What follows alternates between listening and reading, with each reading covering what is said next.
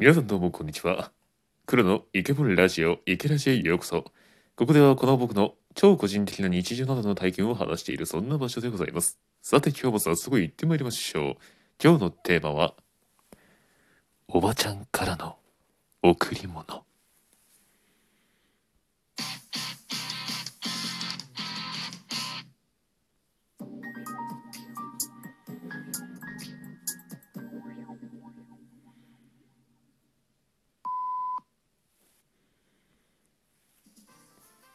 というわけで黒のイケボルラジオようこそ。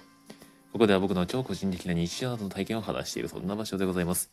さて、えー、今日のテーマなんですけども今日はですねえっ、ー、とおばちゃんからの贈り物ということで、えー、なんだということなんですけども、えー、この僕ですねこの声がまず出来上がったのが中2にということを以前話した気がします。はい、えー、中学2年生の頃からこれですね。その頃でふと今思い出したんですけれども高校生になってからですね、あの、アルバイトをスーパーで2年間してまして、あのコープというところでね、生活協同組合、えー、ご存知でしょうか？日本、日本全国にあるですね、コープ。そこで働いていたんですけれども、そこでね、あの、おばちゃんからの贈り物がね、たくさんあったので、それをちょっとふと、僕の声のこの因果関係と交えつつ話していければなと思っております。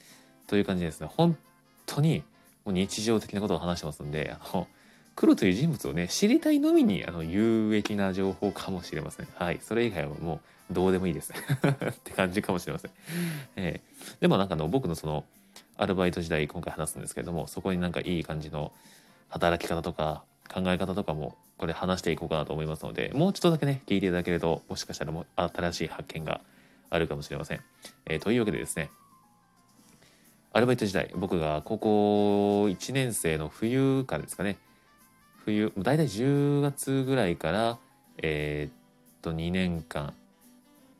2年後の11月まで、えー、ということは高校3年生の冬ですね。それまで2年間、えー、スーパーでねコープでアルバイトしましたのでそのことに関してちょっとおばあちゃんの贈り物というのを絡めながら話していきたいと思います、えー、おばあちゃんからのこの贈り物って何ぞやということなんですけれども、えー、これはですね愛でございます。はい。痛いやつだと思ったでしょ。絶対痛いやつだと思ったでしょ。痛いんですよ。はい。いやでもあの本当にねこの2年間で僕のその何て言うんでしょう。性格とまではいかいきませんけど考え方とかその人とこう話すの楽しいとか声を届けるのってすんごくあ気持ちいいんだなっていうことをこうなんて言うんでしょう。分かった実感できた期間だったかなと思いますね。えー、やっぱその2年間でもう声のこと本当にお客さんから言っていただいてでコープというかスーパーのお客さんっていうのは毎日ねこう毎日来てくれるおばあちゃんであったりこうお子さん連れのお母さんであったりそういう方が多いので、ね、女性層がねやっぱり多いじゃないですか。あと独身の男性の方とかそう仕事帰りの男性の方とかね。そうそうそういうニーズがまあ高いと思うのでそういう人にね僕のこの声がねすごくこうあったんですよね。ニーズにあったというか ニーズにあったっていう。そう、なので、で、こう、こうバックヤードから出てきた時も、いらっしゃいませってね、そう言った時に、あ、あ、あの子だわっていうね、あの、最初はなかったんですけど、もう1年弱ぐらいしたらもう、コープのこの子みたいなね、コープのイケボみたいなね。ああ、コープのイケボねって、コープのイケボってあの子だよねっていう。そう、なんかね、そう、後部のイケボで覚えられてましたね。そうそうそうそう。そのあだ名があったりと。うんあと年齢不詳年齢不詳っていうあだ名があったりね。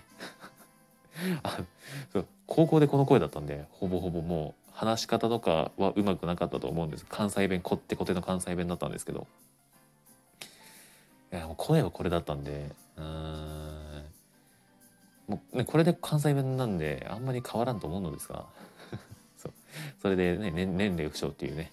社員の人たちからそういうあだ名が付けられたりといろんな2年間でしたがちょっとねそうそういう感じでおばあちゃんからの、まあ、おばあちゃんからの贈り物ですね。そういう感じです。はい。無償の愛を与えてくれたっていうのとえ自分がこうやって配信というかねこう声を届けようって思えたきっかけを作ってくれたっていうんですかね。それがまああの僕のその僕のファンがいたんですよね。このいや、非公式なんだけど非公式のそのおばちゃんたちのそのなんかこう集まりがあるんですよ。それってなんかのそうオバファンって僕は呼んでるんですけど、まあ、そういう集まりがあったらしいんですよ。僕はよくわかんないですけどね。そうそうそう。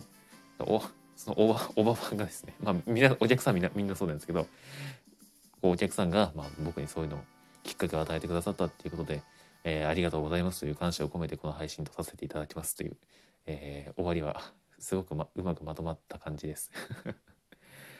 うんいやでも本当にねいや本当あの2年間良かったな。うん。まだまだね全然語れるんですよねこの2年間。やっぱ2年ってねスーパーで2年間ってなかなか長い方だと思うんですよ。高校生にしても。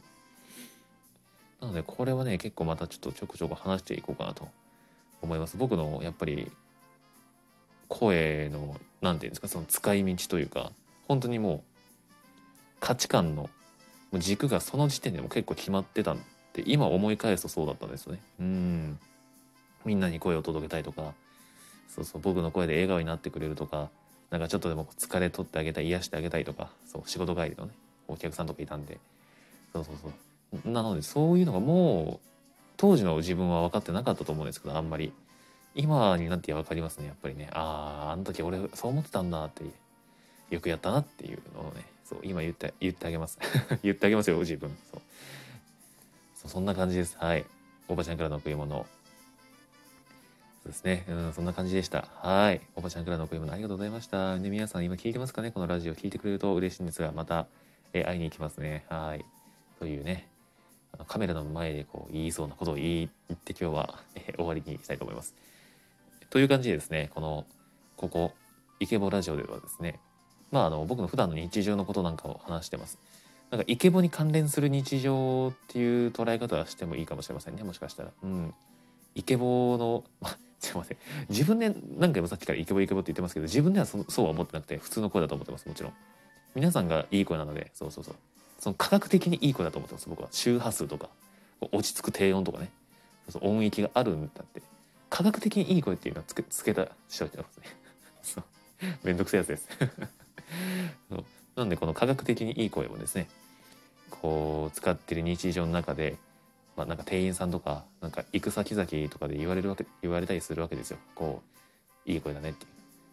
どういう場面でなんか何言われるのとかね。そういい声だからこそこう起こり得る場面っていうのをね結構僕あのたびたび経験していきますんでなんかそういうのもちょっと話していこうかな。そうそうイケボだからこそ、えー、話せるイケボだからこそ体験できたそういう日常？うんだからよくねイケボになりたいっていう人がいるんだったらじゃあイケボになったらこういうことがあるよっていうのねそうどんだけ上から目線やねんっていうのね 言いながらちょっと、えー、終わりたいと思います。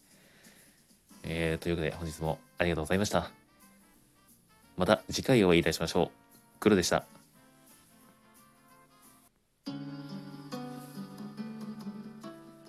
いけらしい。